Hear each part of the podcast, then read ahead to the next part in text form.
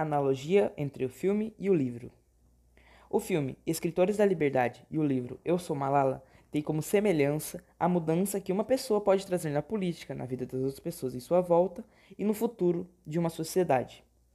A principal reflexão que as duas obras trazem é o direito à educação e à igualdade, mesmo estando em situações totalmente diferentes, como podemos observar que, enquanto no filme Escritores da Liberdade a professora se vê numa situação entre gangues, a Eu Sou Malala não tem muito essa situação de gangues, é mais em uma situação do Talibã e essas coisas.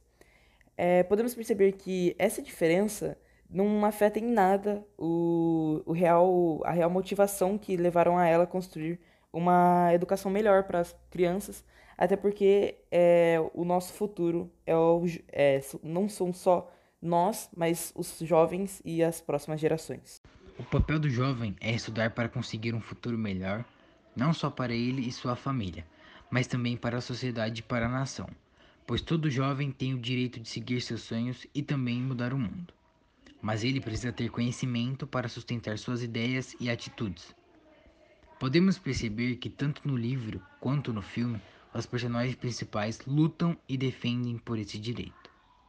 Jack Andraka, aos 15 anos, inventou um teste para detectar câncer de pâncreas.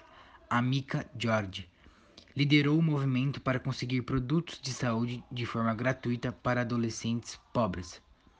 Ramangai, a jovem trabalha pela defesa dos direitos das comunidades indígenas e entende que a floresta é um dos elementos fundamentais para a nossa existência nos curar. E esse deveria ser o papel do jovem na sociedade expor suas ideias e ir além do seu conhecimento. Só assim ele conseguiria transformar o mundo e a sociedade em um lugar mais justo.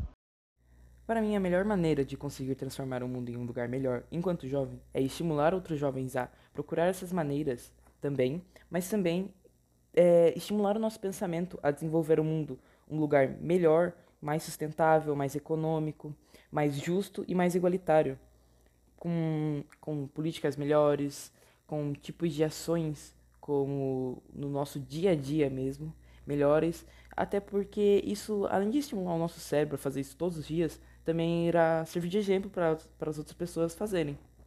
E eu acho isso muito importante, até porque esse seria o nosso papel como jovem, pra, porque a nossa geração, que é a, no, é a nossa geração que vai crescer nesse mundo, então a gente deveria muito bem transformar esse lugar em lugar para nossos filhos e nossas futuras gerações viverem.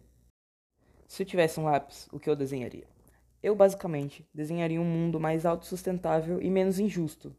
É, até porque nós sabemos o tanto de pessoas que sofrem nas ruas ou em situações extremamente precárias é, nas favelas ou mesmo em suas próprias, suas próprias casas.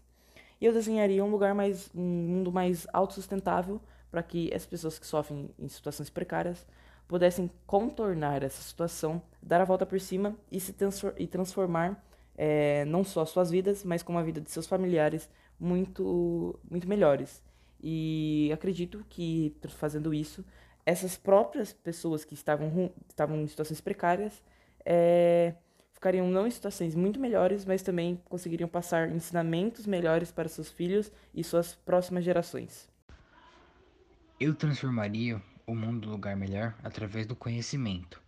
Acredito que a sabedoria e as fontes de informações possam desenvolver e inovar uma sociedade justa e igualitária. Há diversos pontos que corrompem o conhecimento e a ética das pessoas, muitas vezes tirando proveito disso e levando prejuízo à sociedade. Com a educação, conhecimento e ética, podemos formar milhares de jovens que ainda vão ter acesso ao ensino básico e assim evitando problemas futuramente.